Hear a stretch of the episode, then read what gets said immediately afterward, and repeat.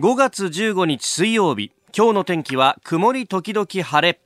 日本放送飯田浩二の OK 工事アップ。朝6時を過ぎました。おはようございます。日本放送アナウンサーの飯田浩二です。おはようございます。日本放送アナウンサーの新業一華です。日本放送飯田浩二の OK 工事アップ。この後8時まで生放送ですえー、2018年の4月の2日にこの番組が始まりまして、はい、えー、1年とちょっとが過ぎたと、どう慣れた？なんてこう聞かれるわけだよね。よね会社の中とか内外で。ええ、いや、これ早起きってやっぱどんなにやっても慣れないっすねって。なかなかね。やっぱり必ずそう答えんだよ、俺も。当に朝もともと弱かったので。おっしゃる通り私もですよ。本当ですか？もうねひいひい言いながら、えー、でもあの何度かそのね起きれない失敗とかをこう繰り返しながらですね、はい、こうやっぱ人間ってこういろいろ考えて進化するもんだなと、うん、えー、私目覚まし一つと携帯のアラームを使ってるんですが、はい、お宅はいかがですか？私はですね目覚まし時計二つと携帯電話一つでスヌーズにして5分おきとかにこうなるように仕組みを作ってってはいますかね。あれだよね、はい、あの、ものすごい音のさ、なんだっけ、ライデンライデンっていう使ってるって言ってたよね。ものすごい音が鳴るそうなんですよ。目覚まし時計を使っていて、うん、この子が鳴ったらもう大変だっていう。最終兵器にしてる、ね、最終兵器にしていて。やっぱそういう歯止めがないとダメなんだよね。かなと思ってますね。私も、あの、昔は携帯のアラームと、それから目覚まし時計を、その時間で刻んでやってたんだけど、うん、そうすると、一個止めると安心してまた寝るっていうのを結局繰り返して、寝てしまうっていうことがあったんで、はい、今はですね、うん、携帯のアラームの方を2つ同時になるようにしてるんですよ。でそうすると結構の音なりません？そしたら。そう。でそれをあの音じゃなくてバイブにしといて、うん、であのベッドの上のところにさ、はいはい、こうなんかちょっとしたものを置くところがあるじゃないですかあそこに置いとくと、はい、あのそれが木でできてるんでバイブと反応して結構大きな音が鳴るわけですよ、はいはい、ブワーっていう感じの。ガタガタガタってなるわけですね。そうそうそうそうそう、う。んうん、でそれが2つ同時になると 1個を止めただけではどうしようもないので、はい、もう2つ目をこうしかも折りたたみのやつなんで開けてでしかもこうどっかのボタンを1個押さないと止まんないみたいな、はいはい、それをこう2つやるとなんとか目が覚めるっていうのをやってるんですけどただね、これあのたまに妻がそこのタイミングで起きちゃったりなんかして横で見てるとなんか僕が寝起きにものすごい慌てて「ああ止めなきゃ止めなきゃ止めなきゃ」って「1個目ダメ2個目も」みたいな。とにかく泡を食ってる様を見るとそれはそれで楽しいな ね、ちょっとね寝ぼけてるからね。そうなんだよ。まず場所が分かってなくて。そうなんですよ。メガネメガネみたいな感じまずメガネから始まるんです、ね、そうそうそうそうそう。大変なことになるんですけど。わかりますわかります。でさらにその横のスマホであの新聞の電子版をちょっとダウンロードして若干乱すとだんだん目が覚めてくるみたいな。あなるほど。そう。でもそんな話をしてたらディレクターさんが「飯、う、田、さん実はあの眠気って怒りで一番冷めるらしいですよ」みたいな「怒ると怒りって飛ぶんですよね」みたいな話をしてて。怒ると眠気がすって。なるほど、うんうん、と。私今あの日経の電子版を入れてるんですけど、はい、そうかと、うん、そしたらまあ日経でもねイラッとする記事がたまにあってそうあのなんか、えー、賃金を上げないとかね、えー、せいぜい2%ぐらいしかみたいなふざけんなと思いながらこう確かにそういう時は目が覚めるんですよ。なるほど。それを考えるとですね、うん、ここは一つ日経の電子版じゃなくて朝日新聞デジタルを入れたらいいんじゃないかっていうね。そしたら毎日こう何をって言っていやいい記事もいっぱいあるんですよ。後ほどご紹介しますんでお待ちください。さて最新ニュースをピックアップいたします。まずはあ米ロ関係についてなんですが、えー、今新業アナウンサーからね、えー、ニュース読んで、えー、くれました。あのラブロフ外相とポンペオ国務長官が会談したというのがあったんですがこの同じ措置でですね今そこで、えー、各社入ってきているところなんですが、えー、プーチンさんともロシアのプーチン大統領ともポンペオ国務長官会談をしたということです。で冒頭の発言についてが報道されているんですけれどもその中で、えー、今があロシアとアメリカ関係を再構築する時だというような発言があったと。で、えーまあ、こういったことがあったんで、えーまあ、米ロの関係というのがこう前に進んでいくのかというようなことが出てきました。まあ、考えてみたらこう対立していた2カ国があの特にアメリカのトランプ政権においてですけれどもあの関係修復に向かう時ってポンペオさんがまず動く、まあ、国務長官が動くっていうのは、まあ、外務大臣ですから日本流で言えば、まあ、あの当然の仕事といえば当然の仕事なんですけれども北朝鮮との電撃的なあのシンガポールでの去年の6月12日、えー、米朝首脳会談ですがその前にはポンペオさんが何度も言って、えー、北朝鮮、平壌に行って、えー、下地を作ったということを考えると、まあ、こうして動いていくのかなと、えー、ちなみに G20 大阪で来月6月の末28、29と開かれますが、えー、そこでどうやら米ロの首脳会談があるんじゃないかということが言われております、えー、折しもこれも速報で入ってきてましたけれどもこの G20 大阪に、えー、トランプさん出席するぞと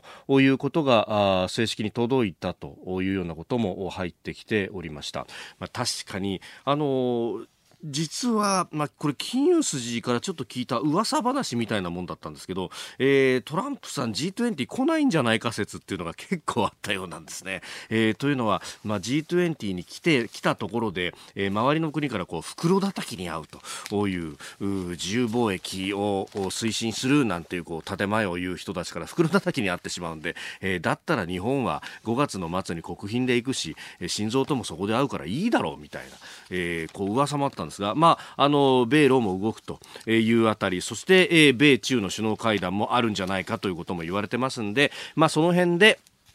このトランプさんも再び日本に来ると6月の末大阪非常に注目が大きいというところであります。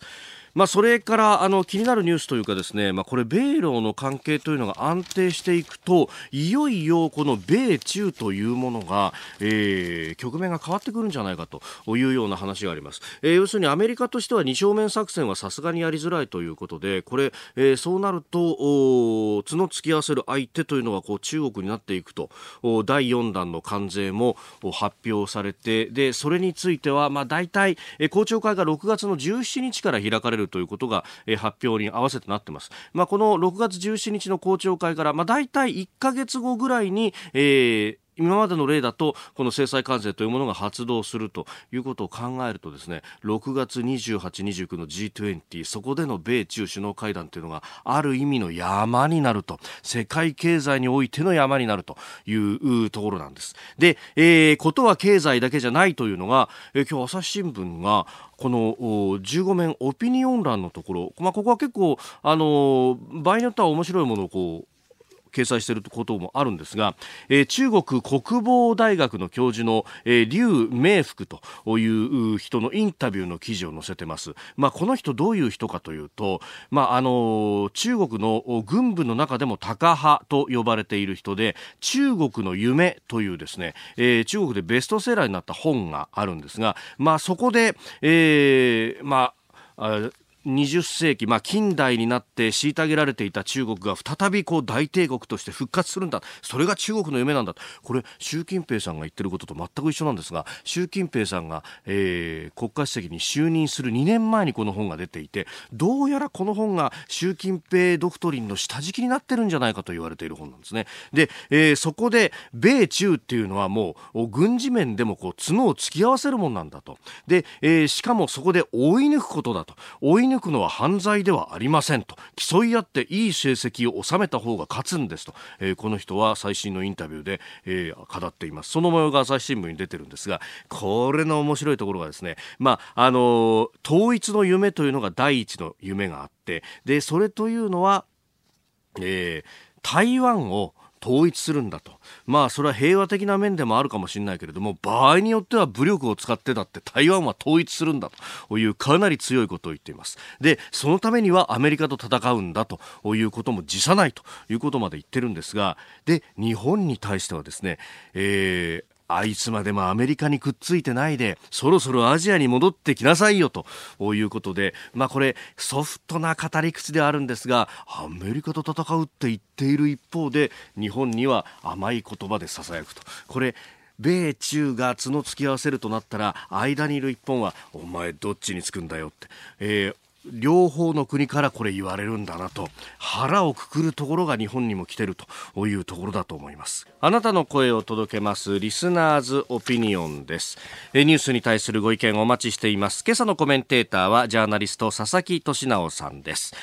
えー、取り上げるニュースですがまず日産自動車の連結決算について昨日発表がありました。それからアメリカが中国に対する新たな関税の詳細案を発表というニュース、えー、日本維新の会が丸山穂高議員の除名を決定と、まあ、日露関係についても考えていきたいと思います、えー、それから景気ウォッチャー調査、えー、さらに、えー、もう一つがふるさと納税についてと、えー、泉佐野市など4つの市と町を除外するという決定が昨日正式に出されました、えー、メールツイッターでご意見をお寄せくださいこちらですメールは、コージーアットマーク 1242.com。アルファベットすべて小文字で COZY でコージーです。コージーアットマーク 1242.com。ツイッターは、ハッシュタグコージー1242。ハッシュタグ、コージー1242です。ご意見をいただいた方の中から抽選で3人の方に番組オリジナルの防災アルミブランケットをプレゼントします。いただいたオピニオン、この後ご紹介します。本音のオピニオンお待ちしています。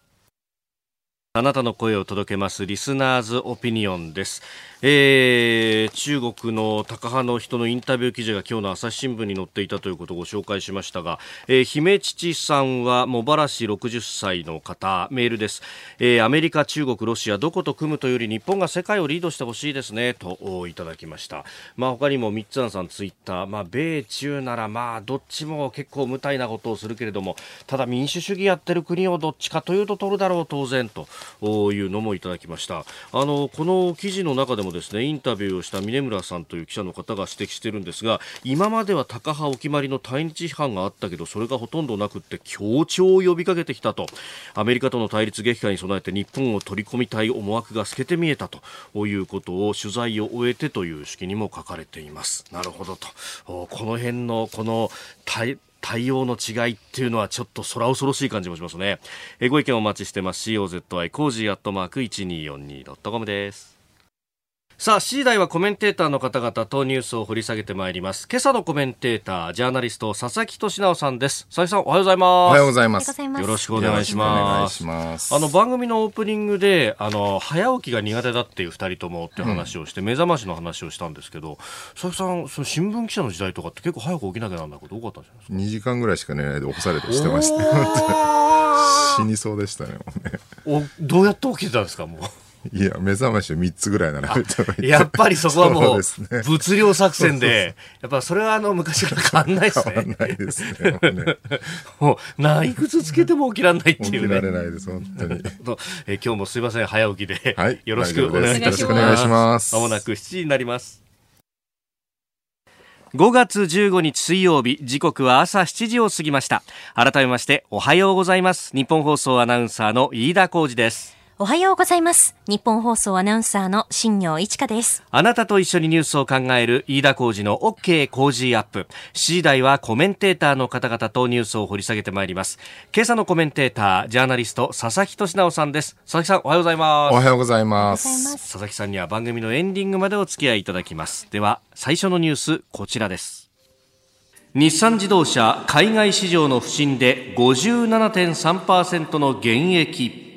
えー、北米と欧州においてはですね相変わらず厳しいと。米国はですねやはり販売の正常化に取り組んでいる最中でございますのでなかなか反転がまだできてないということでございます。ヨーロッパは環境規制対応の影響に、まあ、供給の問題があってですねなかなか去年と今年が厳しいということですね。昨日行われました西川社長の会見の模様を一部お聞きいただきました。日産自動車が昨日2019年3月期の連結決算を発表しました。売上高は前の期と比べて3.2%減の11兆5742億円。純利益は57.3%減の3191億円となり減収減益となりました。アメリカなど世界的な販売の低迷が要因としております。えー、本業の儲けを示す営業利益は44.6%減って3182億円と、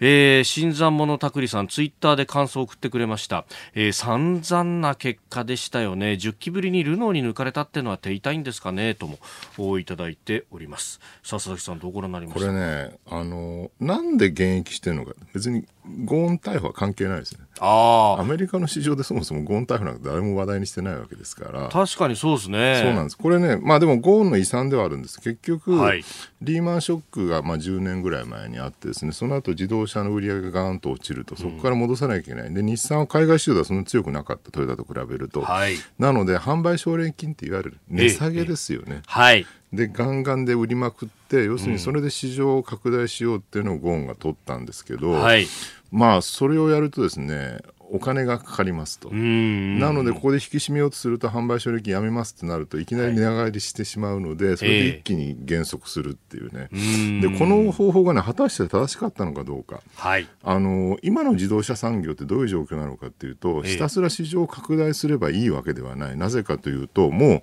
今のいわゆる内燃機関のですね人が運転する自動車ってそんなに将来がないので、はい、まあ、EV 電気自動車とそれから自動運転にシフトしてなきゃいけない。でそのために体力をつけておいて今のうちにお金をたっぷり貯めておいてですね、はい、そのお金でガンガンに開発投資して、ええ、自動運転の EV を作るって方向に行かざるを得ないんですよね。それとね真逆なんですよ。ひたすら市場を拡大して金使いまくるっていうのはね、はい、だからいかに今日産がそのね今の内燃機関の普通の車で市場を拡大しても、そこに EV 自動運転来ちゃったらひっくり返されちゃうわけでしょ。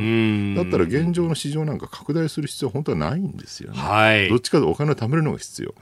だからトヨタは、はい。ね、ついに30兆円、そうですね、日本企業で初めて売り上げ超えたっていう景気のいい状況なのに、うん、あのトヨタ豊田社長とかはですね、はい、あまり景気の良くない話ばかり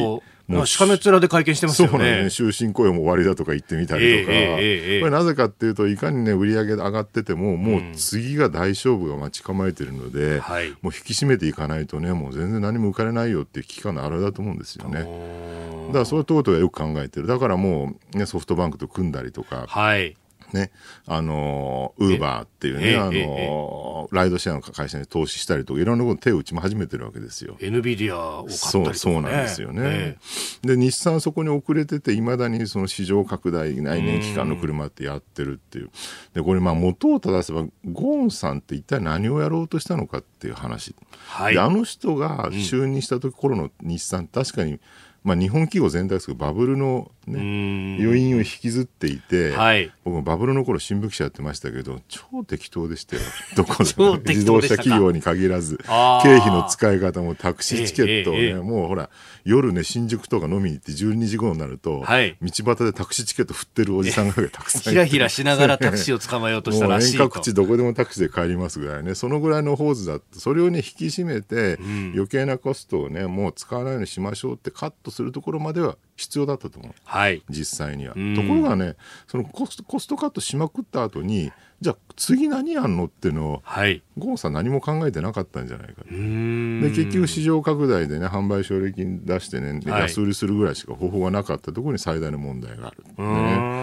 これね日本の失われた平成の30年と全く同じ構図ですよ。確かにそうですね。ね海外の人ですけど、結局日本企業でコストカットしなきゃだめだっての非正規雇用を増やしてね、終身雇用制も終わらせてとか言ってやってきたんだけど、うん、そうやってだんだんコスト減らしてね、もう非正規雇用だらけになって、うん、もう経費も何も使えないって今の状況になってきたら、うん、もう何もないじゃないかっていうね、この先がね。だからまさに日産ってのは日本の象徴みたいな状況だななるほど。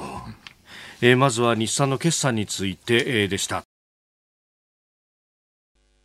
5月15日水曜日、時刻は朝7時を過ぎました。改めましておはようございます。日本放送アナウンサーの飯田浩二です。おはようございます。日本放送アナウンサーの新業一華です。あなたと一緒にニュースを考える飯田浩二の OK 工事アップ。7時台はコメンテーターの方々とニュースを掘り下げてまいります。今朝のコメンテーター、ジャーナリスト、佐々木俊直さんです。佐々木さん、おはようございます。おはようございます。佐々木さんには番組のエンディングまでお付き合いいただきます。では、最初のニュース、こちらです。日産自動車海外市場の不振で57.3%の減益、えー、北米と欧州においてはですね相変わらず厳しいと米国はですね、やはり販売の正常化に取り組んでいる最中でございますので、なかなか安定がまだできてないということでございます。ヨーロッパは環境規制対応の影響に、まあ、供給の問題があってですね、なかなか去年と今年が厳しいということですね。昨日行われました西川社長の会見の模様を一部お聞きいただきました。日産自動車が昨日2019年3月期の連結決算を発表しました。売上高は前の期と比べて3.2%減の11兆5742億円。純利益は57.3%減の3191億円となり減収減益となりました。アメリカなど世界的な販売の低迷が要因としております。えー、本業の儲けを示す営業利益は44.6%減って3182億円と。えー、新参者たくりさん、ツイッターで感想を送ってくれました。えー、散々な結果でしたよね。10期ぶりにルノーに抜かれたってのは手痛いんですかねともいただいております。さ、佐々木さん、どうご覧になりますかこれね、あの、なんで現役してるのか、別にゴーン逮捕は関係ないですね。ああ。アメリカの市場でそもそもゴーン逮捕なんか誰も話題にしてないわけですから。確かにそうですね。そうなんです。これね、まあでもゴーンの遺産ではあるんです。結局、はい、リーマンショックがまあ10年ぐらい前にあってですね、その後自動車の売り上げがガーンと落ちると、そこから戻さなきゃいけない。うん、で、日産は海外市場ではそんなに強くなかった、トヨタと比べると。はい。なので、販売奨励金っていわゆる値下げですよね。はい。で、ガンガンで売りまくって、要するにそれで市場を拡大しようっていうのをゴーンが取ったんですけど、はい。まあ、それをやるとですね、お金がかかりますと。なので、ここで引き締めようとすると、販売奨励金やめますってなると、いきなり値上がりしてしまうので、はい、それで一気に減速するっていうね。えー、で、この方法がね、果たして正しかったのかどうか。はい。あの、今の自動車産業ってどういう状況なのかっていうと、ひたすら市場を拡大すればいいわけではない。なぜかというと、もう、今のいわゆる内燃機関のですね、人が運転する自動車ってそんなに将来がないので、はい、まあ EV、電気自動車とそれから自動運転にシフトしてなきゃいけない。でそのために体力をつけておいて、今のうちにお金をたっぷり貯めておいてですね、はい、そのお金でガンガンに開発投資して、ええ、自動運転の EV を作るって方向に行かざるを得ないんですよね。それとね、真逆なんですよ。ひたすら市場拡大して金使いまくるっていうのはね。はい、だからいかに今日産がそのね、今の内燃機関の普通の車で市場を拡大しても、そこに EV 自動運転来ちゃったらひっくり返されちゃうわけでしょ。だったら現状の市場なんか拡大する必要は本当はないんですよね。はい、どっちかとお金を貯めるのが必要。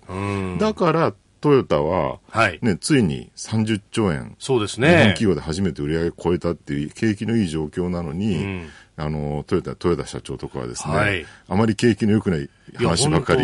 もう、しかめ面で会見してますよね。そうね。終身雇用も終わりだとか言ってみたりとか。えーえー、これなぜかっていうと、いかにね、売り上げ上がってても、もう次が大勝負が待ち構えてるので、うん、もう引き締めていかないとね、もう全然何も浮かれないよっていう危機感のあれだと思うんですよね。だからそういうことがよく考えてる。だからもう、ね、ソフトバンクと組んだりとか。はい。ね、あの、ウーバーっていうね、あの、ライドシェアの会社に投資したりとか、いろんなこと手を打ち始めてるわけですよ。NVIDIA を買ったりとか、ね、そう、そうなんですよね。で、日産そこに遅れてて、いまだにその市場拡大、内燃機関の車ってやってるっていう。で、これまあ元を正せば、ゴーンさんって一体何をやろうとしたのかっていう話。はい。で、あの人が就任した時頃の日産、確かに、まあ、日本企業全体ですけど、バブルの、ね、余韻を引きずっていて、はい、僕もバブルの頃新聞記者やってましたけど、超適当でしたよ。どこで自動車企業に限らず、経費の使い方もタクシーチケットをね、えええ、もうほら、夜ね、新宿とか飲みに行って12時頃になると、はい、道端でタクシーチケット振ってるおじさんがたくさんいて。ひらひらしながらタクシーを捕まえようとしたらしいと。遠隔地どこでもタクシーで帰りますぐらいね、そのぐらいのホーズだって、それをね、引き締めて、うん、余計なコストをね、もう使わないようにしましょうってカットするところまでは必要だったと思う。はい。実際には。ところがね、そのコストコストカットしまくった後に、じゃあ次何やんのっていうのを、はい。ゴンさん何も考えてなかったんじゃないかで、結局市場拡大でね、販売奨励金出してね、安売りするぐらいしか方法がなかったところに最大の問題がある、ね。これね、日本の失われた平成の30年と全く同じ構図ですよ。確かにそうですね。ね海外の人ですけど、結局日本企業でコストカットしなきゃダメだってね、非正規雇用を増やしてね、えー、終身雇用制も終わらせてとか言ってやってきたんだけど、うんそうやってだんだんコスト減らしてね、もう非正規雇用だらけになって、うん、もう経費も何も使えないって今の状況になってきたら、うん、もう何もないじゃないかっていうね、この先がね。だからまさに日産ってのは日本の象徴みたいな状況だななるほど。おはようニュースネットワーク。東京有楽町日本放送キーステーションに全国のラジオ局21局を結んでお届けいたします。時刻は7時11分に今なりましたおはようございます。日本放送アナウンサーの飯田浩二です。今朝のコメンテーターはジャーナリストの佐々木俊直さん。取り上げるニュースはこちらです。アメリカが中国に対する新たな関税の詳細案を発表。アメリカの通商代表部は13日、中国からの輸入品のうちまだ高い関税をかけていないおよそ3000億ドル分に最大25%の関税を上乗せする計画を正式に表明しました。3805品目が対象となる詳細案です。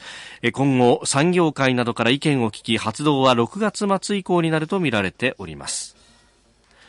えー、米中の貿易をめぐる対立第4弾の制裁まで発表されてほぼ全品目にこれで渡るというふうになってきました。恐ろしい事態ですよね、でもねこれ見てるとね僕はねすごい既視感があって既視感はい。1970年代80年代の日米貿易摩擦そっくりだよねはい、日本ってね、結局なんでああいうことになったかっていうと、戦後、護送船団行政って言われてますけど、はい、もう国内の産業を徹底的に保護してですね、うん、で、外部、海外から入ってくるものは関税障壁で入れさせないと、はい、で、自国の自動車産業とか電気、エレクトロニクスを守るっていうのをやってきたんですよね。はい、かなり歪な構造であったわけですよね。そこにアメリカがね、日本からどんどん輸入が来るので、腹を立てて、お前らの国はもっとオープンにせよと。でね、国内のその変な関税障壁もやめて、はい、えー、海外からもっと物が売れるようにしろっていうふうに要求したわけですよね。で、これまあ日本は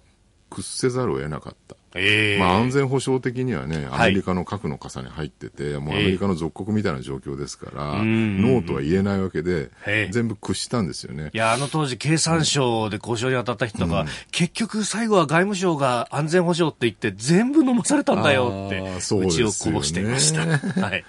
ところがね、これまあ、結果的にそれでね、日本の電機エレクトロニクスの、まあ今崩壊してますよね、完全に。この道筋の最初のね、一歩が踏み出されたんじゃないかっていうふうに指摘してる人もいるんですよね。なるほど。で、中国はそれをよく分かってる。中国は実は、はい、IT に関して言うと、この10年、日本の護送船団行政と全く同じことをやってきたんです。要するに、あの、グレートファイアウォールとかってね、はい、インターネット版万里の長城とか言われてましたけど、えーえー、要するにフェイスブックとかね、ツイッターとか、海外のもの一切使えない。グーグルも使えない。で、国内だけでウェイポーとかね、そういうバイドゥとか、はい、国内のみしか使えない IT 産業を一生懸命育成してきて、で、ある程度競争力が高まったところでバーンと広げて、今だからファーウェイのね、はい、スマホが世界中で売れて、今アップルを抜いてしまうみたいなことが起きてるっていう。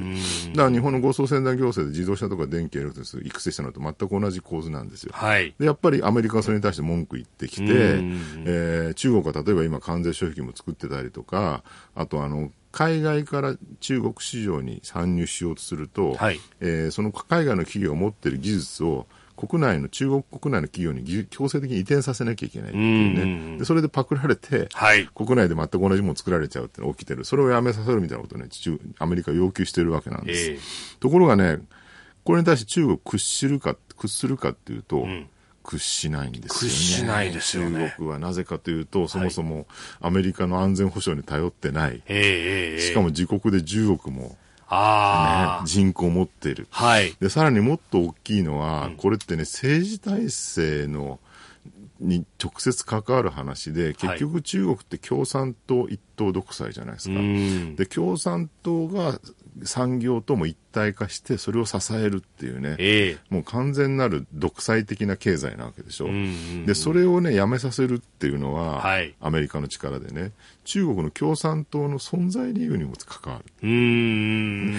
それは当時の日本が自民党がねアメリカのその要求を飲んだのとは全く構図が違うんですよね。はい、だから中国ここでアメリカの要求を飲んでしまったら、えー、もう共産党独裁っていうね政治体制そのものが揺らいでしまいかねないっていう恐怖感が満ち満ちてるので、はい、もう絶対受けんっていう、ね、あいや、あのー、経済担当の副首相で今回の交渉をやった龍角さんという人が、いろいろあの報道されてますけど、これをてこにして国内改革できるんじゃないかと思って、ある意味飲もうとしたら、最終的に習近平氏が、俺が全部責任取るから、これはダメだっていうふうに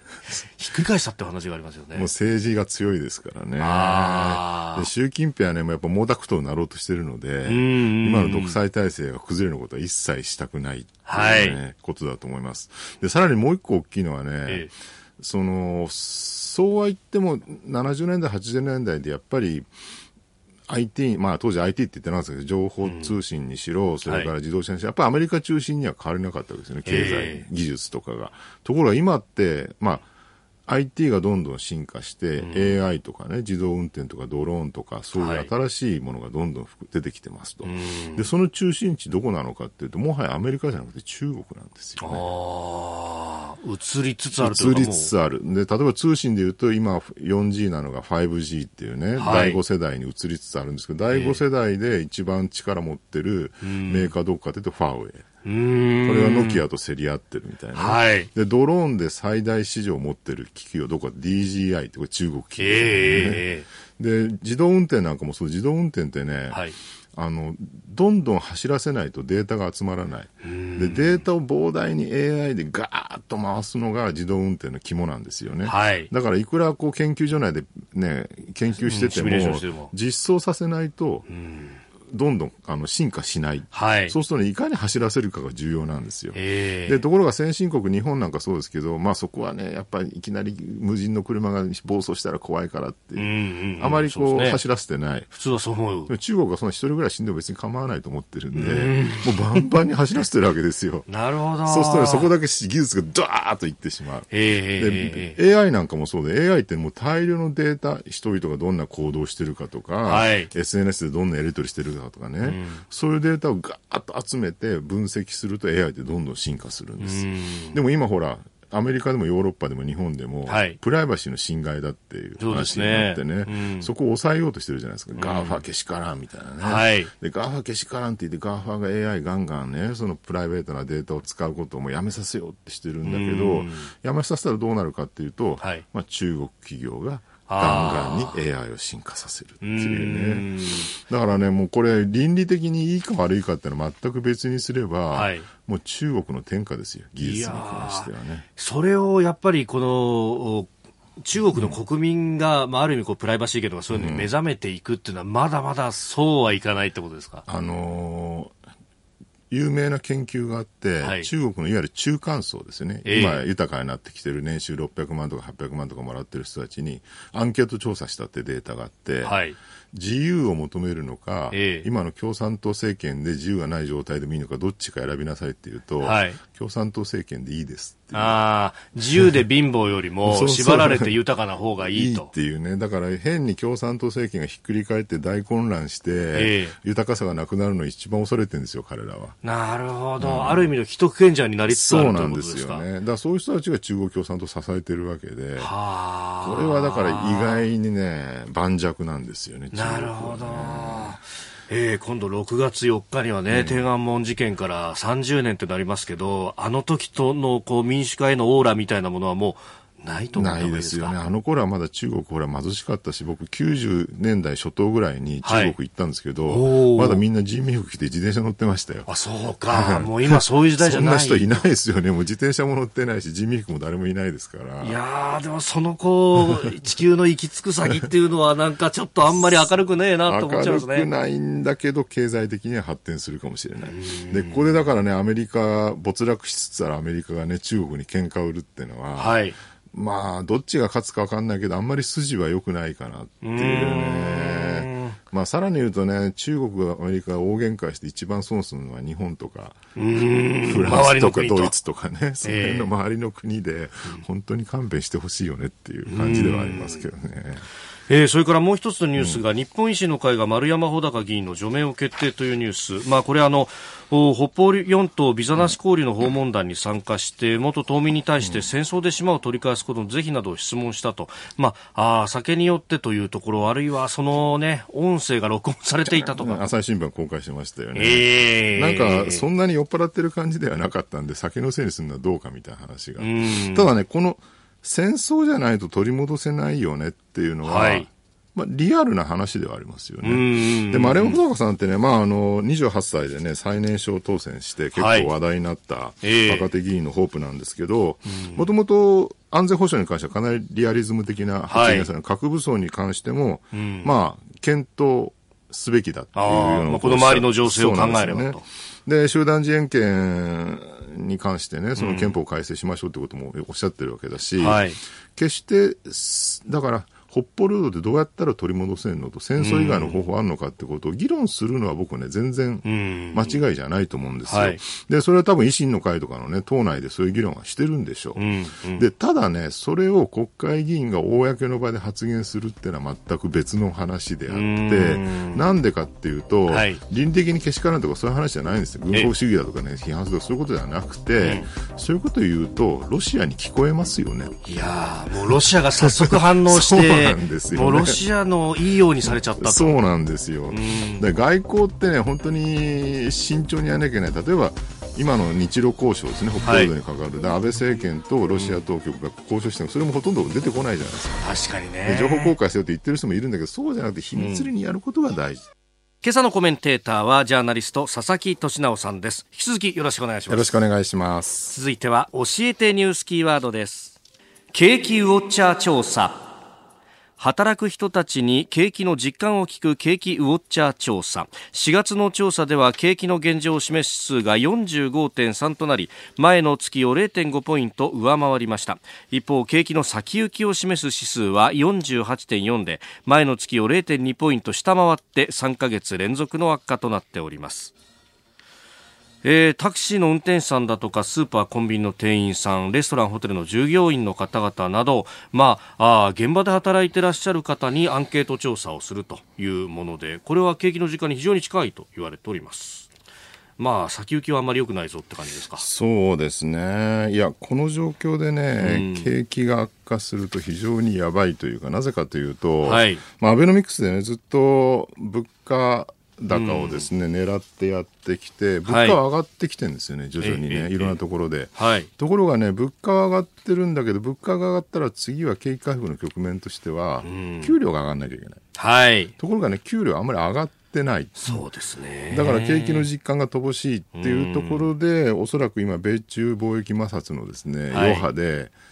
外需が落ちてるので、それで一気に景気が、ね、悪化し始めてるって、そうすると結局、物価だけ上がって景気悪いじゃんっていうね、そうですね。非常に良くない状況に陥ってしまうので、ここがなんか引き締めるしかないので、頑張って消費増税やめましょうと。安倍さんが言ってもらうしかないんじゃないかなというね。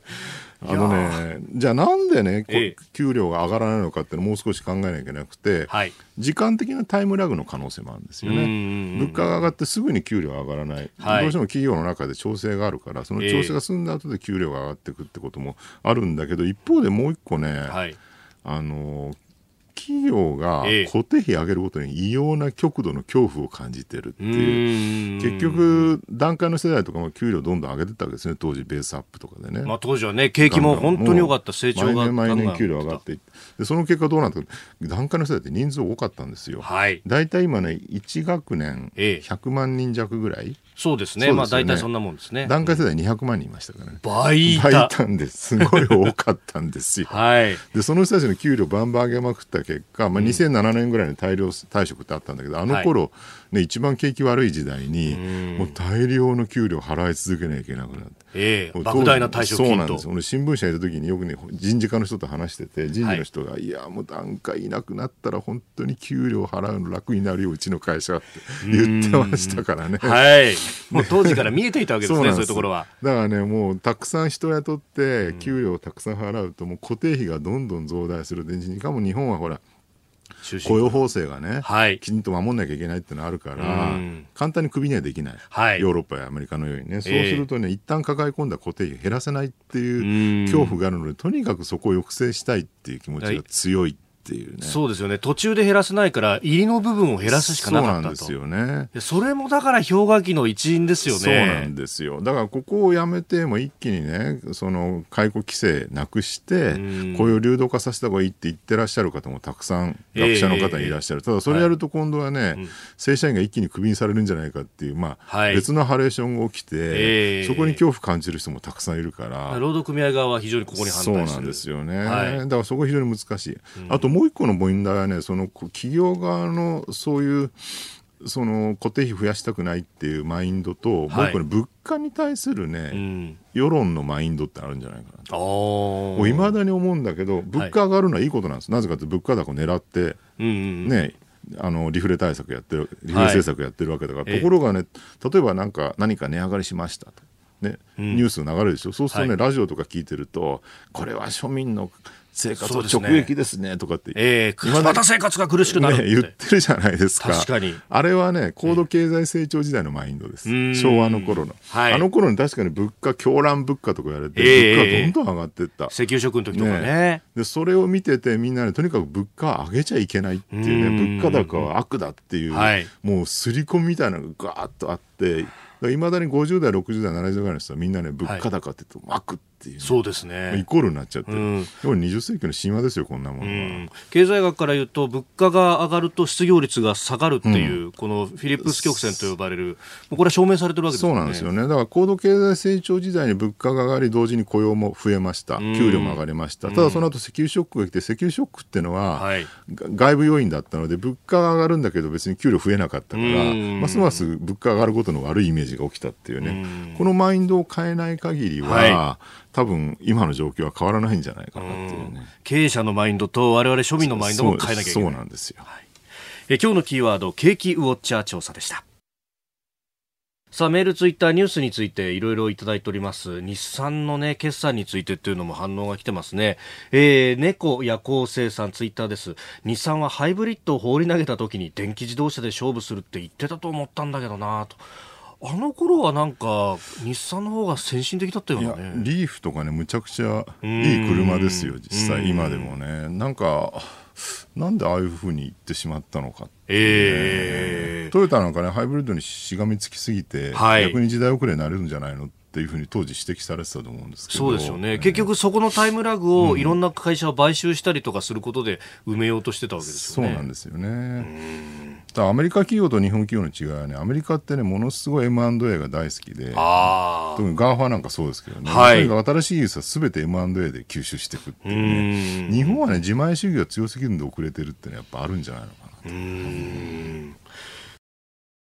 お送りしております日本放送飯田浩二の OK 工事アップ。お相手、私日本放送アナウンサー飯田浩二と新業一華がお送りしています。今朝のコメンテーターはジャーナリスト佐々木俊直さんです。佐々木さん、引き続きよろしくお願いします。よろしくお願いします。続いてはここだけニューススクープアップです。この時間最後のニュースをスクープアップふるさと納税、泉佐野市など4つの市と町を除外すると決定。総務省は昨日6月に始まるふるさと納税の新制度で大阪府泉佐野市など4つの市と町を新制度の対象から除外することを正式に発表しました。6月以降は発表された4つの市と町に寄付をしてもふるさと納税の優遇措置は受けられなくなります。えー、寄付金の3割以下の地場産品に返礼品を限るとか、まあまあ派手なことやるな、みたいなことを 総務省がまあ、えー、審査をして対象自体を指定するというようなことだそうですが、あの佐々木さんは、この拠点が東京だけじゃなくて、そうですね。長野と福井と3拠点を移動しながら生活するというのを、ここ45年やってます、まあ、ある意味こう複数ふるさとがあるというようなことですが、ね、ふるさと納税ね。これ、狙いとしてはねすごいいい制度だなと思ってて、例えば実際今東京に住民票を置いてるんですよね、はい、ただまあ長野軽井沢町とそれから福井県美浜町というところにも家があって、まあ、借りてるんですけど単に、はい、でそこで暮らしてるとでもなんとなく常にねこうフリーライダー感というかあ住民登録してないでそこに住んで例えばゴミ出したりとかね、はい、いろんなこう公共サービス使ったりするとなんか申し訳ない感じみたいなのあるわけですよ。そうするとね例えば3か所に家があるなら3か所になんか住民税を当分に払うみたいなね、はい、なんかそういうこう1か所に住民票を固定しないでいろんなところにこう自分のこう、ね、税金を貢献先として選ぶみたいなことがあってもいいんじゃないかなっていうふうに思う時がある、えーはい、そういう意味でふるさと納税ってねそれをまさに体現した仕組みなんで、いいんですけど、ただねこの今までのふるさと納税ちょっとやりすぎ何がやりすぎかっていうと全然地場と関係ないアマゾンギフト券とか、ね、そうですね。泉さんはまさにそれをやりました、ね。あと自動車とかにひどいのになると、ね、そんなの前あったわけです、はい、でこれ自動車なんかをねいきなりふるさと納税で買って買える人なんてものすごいわずかで、いやそうですよね。相当納税してないとダメですよね。高額納税者しか利用できない。だ普通の人がね例えば1万円とか買ったって戻ってくる控除額ごくわずかだけどこれを何十万とか使うと、結構な金額が戻ってくるわけでね、はい、これで逆累進課税なんですよね結局はね。だからそういう意味で言うとね正常化するってのは当然の話なんじゃないのかなと、はい、だから多分今後は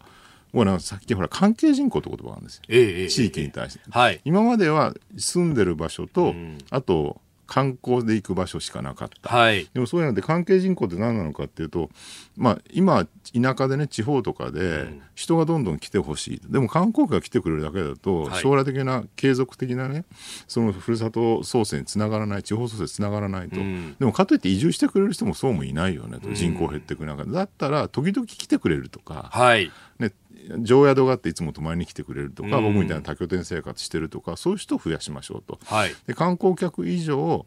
えー、定住者未満。ぐらいなんで関係人口っていうね。でその関係人口をいかに増やすかってことが今すごい重要なテーマになってきてるんですよ、うん。はい、その関係人口って意味で言うと、うん、このふるさと納税の仕組みみたいなのをうまく活用してですね、あのその土地に対する愛着の一環としてふるさと納税をするっていうね、例えばどこそこの町が好きだからそこにふるさと納税するとかね、はい、もう前一回やったのはねあの新潟のえーと、糸魚川かな。大火事があったじゃないですか、はい、糸魚川ありましたね。でそこでどうやって糸魚川に支援するか、うん、普通に募金するっていうのもあるんだけど、はい、あの時に糸魚川やったのは、ええー、返礼品なしなんだけど、うん、ふるさと納税募集しますってやったんですよね、はい、でそれ僕ねふるさと納税したんですよ。ね、でこっち側としては別に、まあ、何も戻ってこないんで、うん、そういうメリットはないんだけど、はい、まあ、自分の払う住民税の一部を糸魚川に振り振り分けるって形なわけでしょ、それはね僕すごい自分でも納得感があったし、はい、単純に募金するよりもいいかなっていうふうに思ったりして、えー、そういう使い方でいろんな地方にこうみんなこう行ってね、うん、あこの町好きだと思ったらそこにふるさと納税をするとか、ね、あここの米が美味しかったと思ったらふるさと納税その米もらうとか、はい、そういういろんなところの土地とこうつながっていく一つの材料としてふるさと納税を使っていくっていうやり方はいいんじゃないかなと思うんですよね。あれ、ふるさと納税って使い道をこう指定もできますもんね。だから例えば、糸魚川なんかだと、もう復興のために使いますっていう、多分それで募集もしてると思うんですが。そうなんですよね。そうすると進捗状況を教えてくれたりとか、あの常につながっていられると。あの IT の世界でねクラウドファンディングってあるじゃないですか、はい、何かプロジェクトをやりますとそのプロジェクトでお金を集めたいんで、えー、例えばあの有名なと「この世界の片隅で」っていう大ヒットしたあの原爆のアニメ映画ありましたけど、はい、あれもクラウドファンディングで当初。あ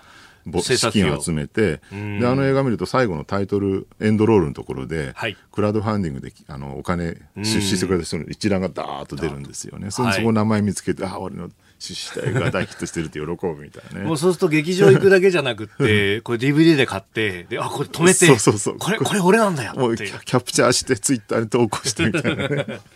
そういうことができる。そのクラウドファンディングの自治体版がある種、ふるさと納税っていうね。だからみんなである町に対して、お金をね、あげて、その町が何か、すごいいいことやりたいとか例えばゲストハウス作りたいとかね、こういう名産品作りたいとその目的に合わせてみんながお金をこうそこに投資してですね、はい、で見守るっていうそういう仕組みが広がっていくっていうのはすごくいいんじゃないのかなっていう、ね、まあこれあの地場産品に限定するというのは、うん、まあその意味ではこう外にお金を流さずに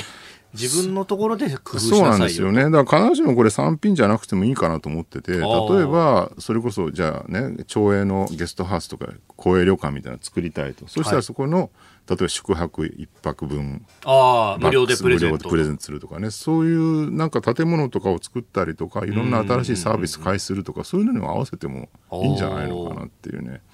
だクラウドファンディングでどんなことやってるかってことをもっと自治体の人たちは研究して、はい、あそうなると、むしろライバルはそこの自治化体感競争だけじゃなくてそういうところとも、そうなんですよね。でさらに言うとね今のところ日本って寄付とかってほら、はい、免税にならないじゃないですか。ふるさと納税はなるけれど、はい、一般的なその NPO とかに対して、えー、本当はね将来的にはそれこそクラウドファンディングでどっかの地方のプロジェクトにお金を出資しましたと。で、それがね、もう本当に、あの、免税になるっていうかね、はい、ような、税控除になるような仕組みとかを作っていくと、もっともっとみんなガンガン寄付したりとか出資したりするようになるんじゃないかなっていう。これからお金集めるってのはね、銀行とか地方地銀じゃなくて、はい、そういうところですよ、やっぱり。でこのスキームってそういうのの下敷きになる可能性も秘めてるわけですね。そういうことなんですよね。だからここでうまく成功して、はい、その単なるね、富裕増、富裕